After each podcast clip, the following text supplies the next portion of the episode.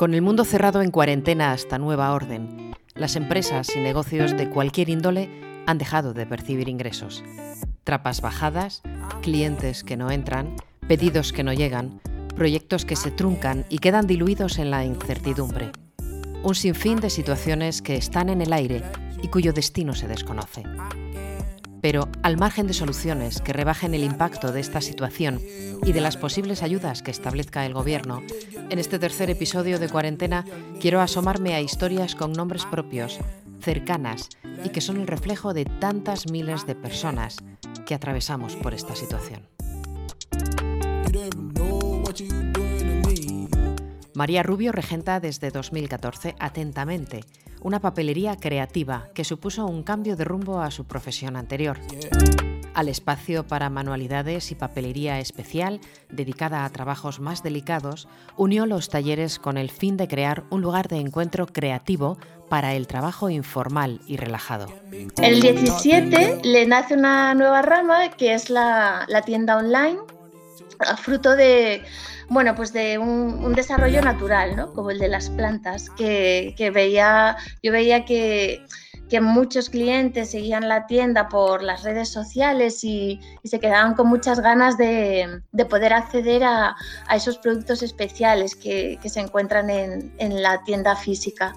Y entonces, bueno, pues se, vio que el momento oportuno había llegado y, abrimos una, tienda online que también es un, bueno, pues una rama todavía joven, pero que nos está dando muchas satisfacciones, sobre todo en este periodo en el que ahora mismo nos encontramos. Y llegó el decreto, y con él el momento del cierre. La ventaja, en su caso, era el espacio online. Efectivamente, la tienda está cerrada por el, Bueno, cerramos de hecho antes de que el decreto se entrase en vigor porque nos parecía que, que teníamos ya que anticiparnos a, a, empezar a protegernos y proteger. Entonces cerramos el, el 14 de marzo la tienda física, los talleres, cancelamos toda la programación de talleres que teníamos prevista para marzo, para abril y para lo que quede. Y en cambio, pues sí que tuvimos algunas dudas al, al respecto sobre si seguir manteniendo la tienda online o no, sobre todo por cuestiones de, pues eso, de seguridad ¿no? y de y de, y de prevención de, de, todo, de todo el proceso y de, bueno, pues de, de, hacer un, de hacer unos envíos seguros, ¿no? Pero hablando con, con las personas que, que, colaboran con Atentamente, que en cuanto a los envíos, que es SEUR, nos confirmaron que ellos eran un servicio prioritario, que iban a, a, a extremar las medidas de, de, de, higiene y de prevención y, entonces esto nos, bueno, pues nos decidió a, mantener la tienda online. Y por otro lado también nos decidió el hecho de que, bueno, pues de que muchas clientas mm, nos dicen que, nos lo dicen de manera mm, expresa, que, que para ellas el, el tiempo que dedican a, estar haciendo una encuadernación, o haciendo un lettering, o haciendo un álbum de scrap, o, coloreando mandalas, ese tiempo es un tiempo de descanso, de alivio, de relajo. Entonces, por ahí también veíamos que de alguna manera eh, el papel que ofrecemos en, nuestra tienda podía cumplir también una pequeña función de consuelo. María me cuenta que los pedidos online han crecido estos días porque sus clientas habituales lo siguen haciendo y el boca a boca, al igual que las redes sociales, hacen el resto. Y me habla de una clienta de Madrid, donde el escenario tan trágico y triste le lleva a pedirle papeles bonitos para incorporar en su vida y distraerse.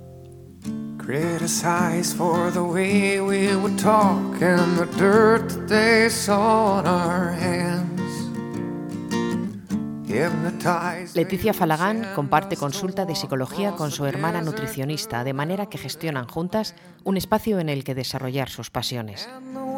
La situación actual les afecta, sobre todo porque sus consultas son en gran parte presenciales. Sí que es verdad que todo, entre comillas, explotó un poco, al menos para nosotras, el fatídico viernes 13, porque para mí, mm, lo recordaré siempre, em, fue la última vez que estuvimos allí haciendo consulta presencial y además ese mismo viernes, bueno, ya desde el jueves, estábamos tomando medidas protectoras frente al coronavirus en la consulta, estábamos desinfectando, todo el mundo se lavaba las manos antes y después, desinfectábamos entre paciente y paciente tanto la consulta como la sala de espera. Eh, ventilábamos, pero la verdad es que era una situación un tanto agobiante para todos, tanto para pacientes como para nosotras. Y ya cuando se decretó el estado de alarma es cuando decidimos pues comunicar a nuestros pacientes que simplemente seguiríamos atendiendo de manera online. Y supongo que ese número de consultas online os ha descendido. Pues ha descendido muchísimo. Mi hermana, sus pacientes le han dicho que esperan mejor cuando finalice date cuenta que un nutricionista te toma medidas objetivas, entre comillas, o sea, te pesa, te mide y eso mm, de forma online, aunque el paciente desde su propia casa podría hacerlo, no es lo mismo a lo mejor que si lo hace tu nutricionista. Y en mi caso, em, pues estaba súper contenta además ahora porque después de cuatro años pues he conseguido afianzarme un poco en Salamanca y, tener em, pues la verdad es que una cartera de clientes que, con la que me considero orgullosa y ahora pues se ha ido un poco todo al garete entre comillas que espero que no pero que la verdad es que ha sido un palo y nosotros los autónomos tú lo sabes muy bien Elena estamos muy desprotegidos. Entonces ahora se plantean muchos muchas preguntas en mi cabeza. Pues se me plantea si ir a la consulta o, y hacerlo de forma presencial tomando medidas, si mm, elaborar otras opciones de teletrabajo, como puede, ser, como puede ser hacer talleres para padres online o para niños, no lo sé, mil cosas porque necesito tener ingresos. O sea, los autónomos, mm, hay una campaña ahora eh, que no sé muy bien, el eslogan es como nosotros tenemos que pagar, aunque no trabajemos. Entonces, es algo que hay que plantearse. Y cuando el estado de alarma se decretó por 15 días, al menos yo pensé, bueno, 15 días, un periodo de intercesión más largo. Pero cuando han decretado otros 15 días, eh, pues eh, un mes empieza a ser bastante preocupante. Estos días estamos descubriendo que la tecnología nos puede resultar de gran ayuda a la hora de muchas de nuestras rutinas. En el caso de Leticia y su consulta también, pero ¿Es fácil una consulta psicológica online? A final de esta semana, entre hoy y mañana, me gustaría hablar con algunos de ellos para ver si con los nuevos 15 días podemos hacerlo de alguna forma, pero muchos de mis pacientes tienen niños en casa muchos de mis pacientes comparten piso. Y la, la terapia perdón, es, un, es una parte íntima. Y hay personas que no quieren compartirla y prefieren que sea algo simplemente suyo. Y estando, por ejemplo, en un piso compartido o estando con un niño que está todo, tienes que estar todo el rato pendiente, es algo más difícil. Sí que es verdad que una de mis pacientes que tiene un niño pequeño, hemos continuado y durante la hora de la terapia que tenemos, ella va a una habitación y el marido se encarga de su hijo pero hay otras pacientes que el marido tiene que salir a trabajar, por ejemplo, o la mujer. Entonces, habiendo niños en casa, eso eh, le está dificultando o compartiendo pisa. O, al final, como te digo, es un momento de intimidad y un momento para cada uno y necesitas pues estar concentrado, estar tranquilo. muchas veces no todo el mundo tiene la, la oportunidad de encontrarse en casa un espacio propiamente para él o para ella. Entonces yo creo que esa parte también es una parte importante.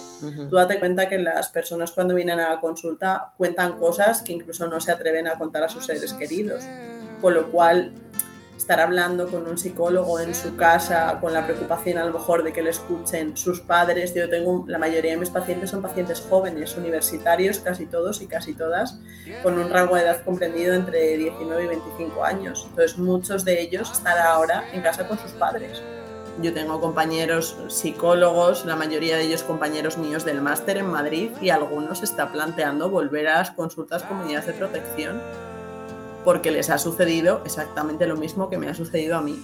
O sea, ha habido un descenso muy, muy grande y mm. además un descenso que yo creo nadie nos esperábamos.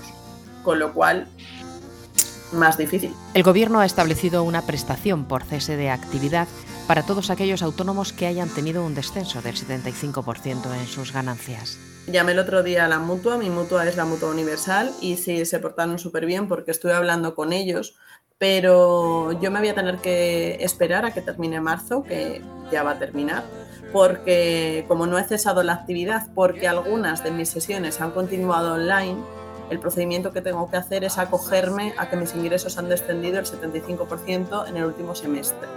Entonces tengo que esperar a terminar marzo y hacer el trimestre para poderme acoger a la ayuda.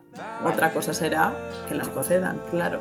Otra cosa que estamos preocupados, no sé si tú, pero en un par de días o tres, eh, pues nos pasarán la cuota de autónomos, la querida cuota. Entonces, veremos. Yo creo que la van a pasar normal hasta que el tema de las ayudas no se gestione.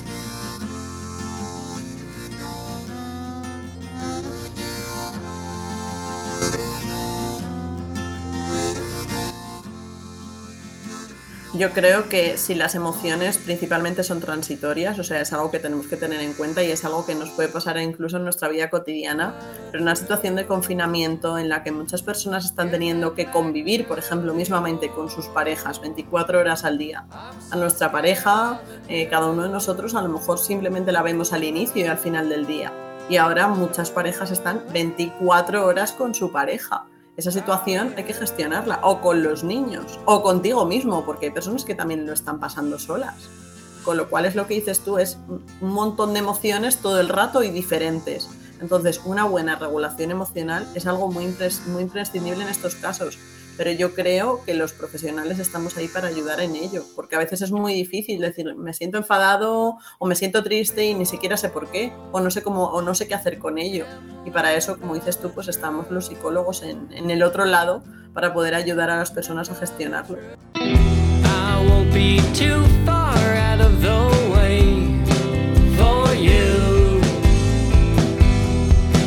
pasión, no solo por la lectura, sino por los libros, llevó a Rafa Arias a montar su propio negocio después de trabajar en varias librerías.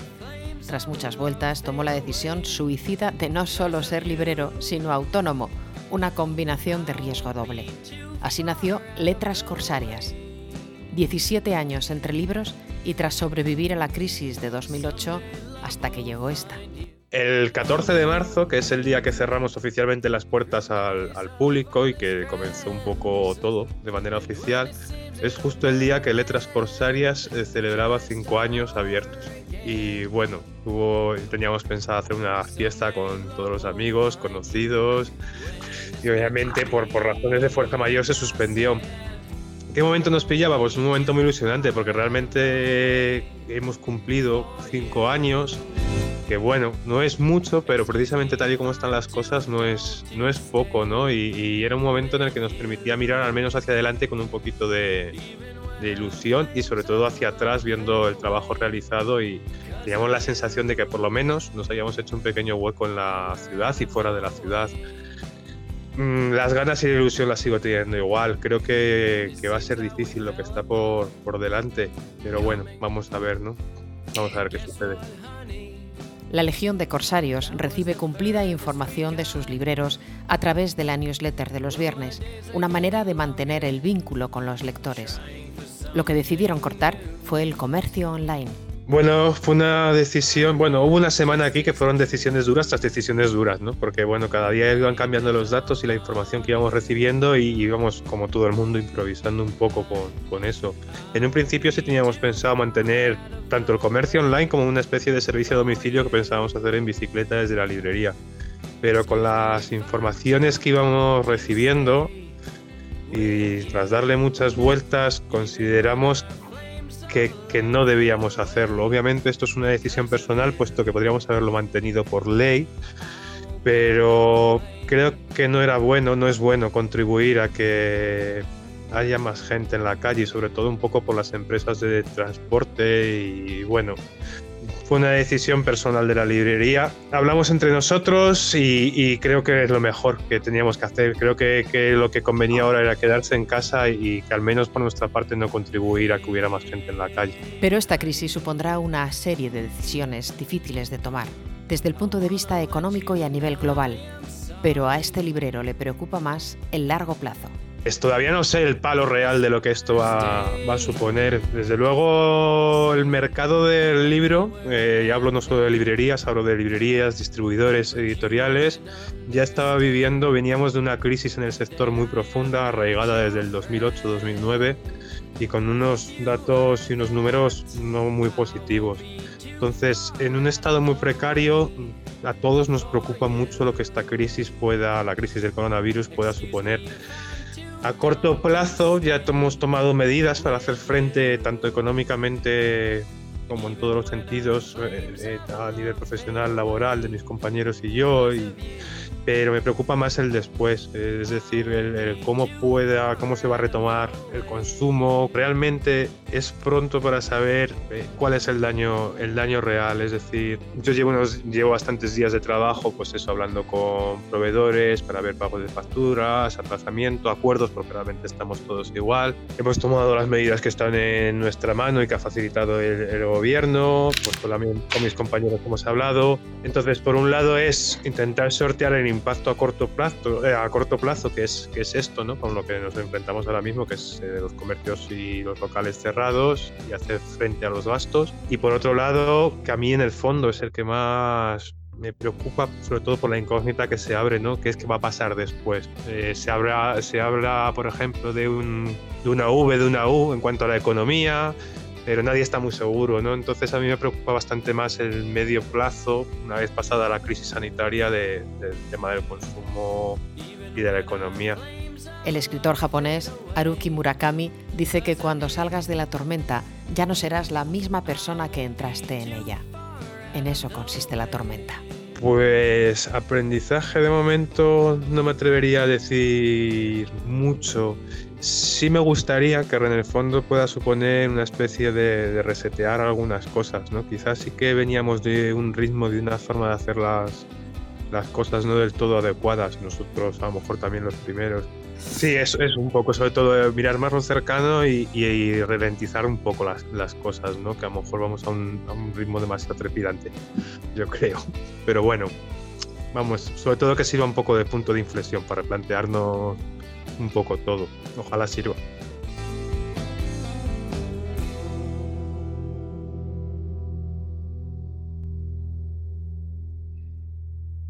Abandonar el mundo de la banca y la empresa tras una enfermedad que le supuso una crisis personal y profesional fue para Esther Mateos su tabla de, salvación. Y empiezo con un proyecto a través de la Cámara de Comercio España, eh, todo de tema online, porque había, era para mujeres y me, eligen de entre todas pues para empezar a crear un, proyecto. Y bueno, yo quería transmitir pues eso, eh, como la alimentación natural, como la cosmética, como el tema de los plásticos, o sea, todo lo que yo se había convertido en mi forma de vida, contarlo al mundo y de eso pues sacar una empresa. Entonces empiezo a montar el proyecto y, y bueno, en ese medio tiempo pues ya nos venimos a Salamanca, porque teníamos aquí la casa. Y, sigo con mi proyecto, todo con mentorías y tal, y de repente eh, Prima Mater, que es una empresa que ya estaba constituida, se constituyó en el 2004, eh, se iba a cerrar, porque la persona que la regentaba anteriormente estaba enferma y los hijos estaban fuera y, y la querían dejar. Entonces, bueno, eh, estuvimos ahí un año de negociaciones y yo seguía con mi proyecto, pero bueno, tenía cosas en común con lo que yo estaba haciendo. No es exactamente igual, pero sí que era un, pues es un centro enfocado hacia lo natural y que bueno, que también trabajaba cosas holísticas, que, en las que yo había entrado también mucho en ese mundo, que me había ayudado mucho a salir de mi situación se nos presenta la, oportunidad de, coger una empresa que ya estaba constituida, que tenía como base pues, unas cosas que sí que congeniaban un poco con, la idea que yo tenía de, proyecto.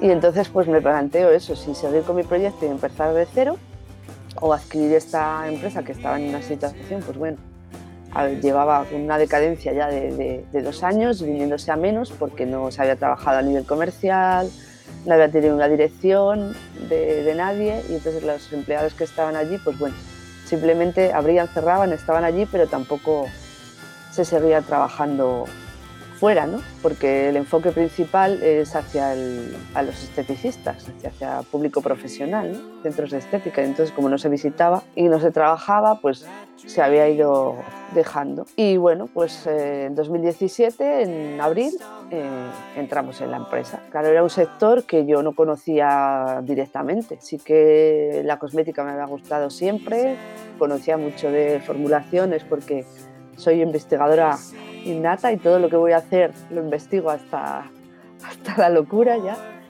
Pero bueno, no era un sector que, que yo hubiera estado. Entonces, los, el primer tiempo, desde abril del 2017 hasta casi enero del 18, pues fue un poco ver desde dentro cómo funcionaba la empresa y, ponerse a, conocerla, conocer clientes, para poder empezar a rodar ya solos, digamos, en 2018. Y desde 2018 hasta ahora, Prima Mater, su empresa, especializada en alta cosmética natural, ha ido creciendo. Este parón forzoso quiere emplearlo Esther para seguir formándose. Es tiempo para sembrar y preparar lo que venga después.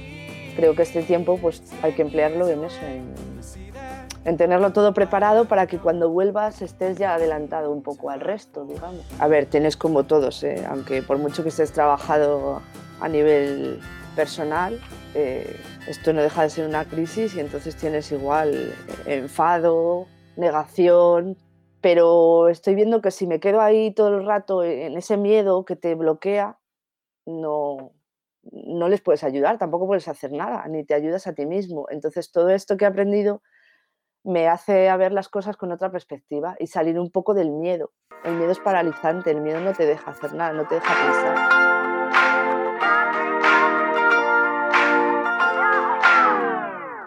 Dori Ruano es campeona del mundo de ciclismo, mujer y deportista, dos facetas que no cuajan tan bien como debieran, pero que a Dori no le hicieron dar marcha atrás y le llevaron a crear, hace ahora cinco años, su propio centro de entrenamiento. En estos momentos, los tres entrenadores que formamos la familia Movete estamos haciendo eh, clases virtuales a través de las redes sociales y en concreto en Facebook. Cada día, por la mañana hacemos tres clases y por la tarde hacemos dos clases. Se pueden ver en directo o pueden ver en diferido y en estos momentos está abierto a todo el mundo, aunque lógicamente nuestros seguidores y nuestros, digamos, alumnos son los que más participan de ellas. Me cuenta que la repercusión de esta crisis será sobre todo en la economía familiar, algo que llevará a muchas personas a elegir entre alimentarse o pagar la hipoteca antes que ir al gimnasio. A pesar de ello, Dori Ruano está convencida del aprendizaje en esta crisis. Para mí, lo positivo de todo esto eh, es el entrenamiento online. Eh, para mí ha sido un descubrimiento el entrenamiento en casa.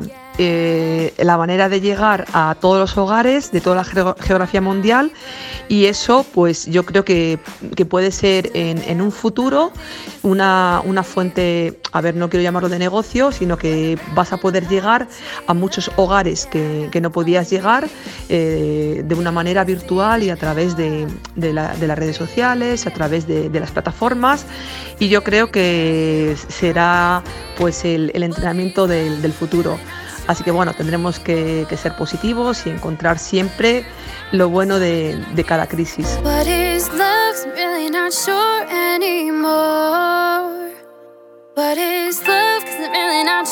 Pero pensar en un futuro tras la crisis nos puede aportar aspectos positivos.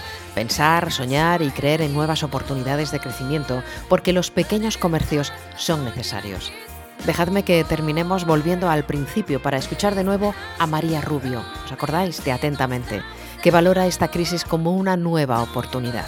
Pues yo creo que también va a salir reafirmada en, que, en que los negocios pequeños nos, somos muy queridos, en realidad somos muy apreciados. Sí que es cierto que, que en las ciudades pequeñas a veces es, es, una, es una tarea titánica, ¿no? El mantener un comercio pequeño, pero mi, pequeña experiencia eh, durante estos cinco años es que los comercios pequeños son necesarios para, las ciudades, las embellecen, las, las, las, hacen mejores, las hacen más creativas, las hacen espacios más saludables y creo que a partir de ahora van a ser mucho más necesarios. Así que allí vamos a estar seguro.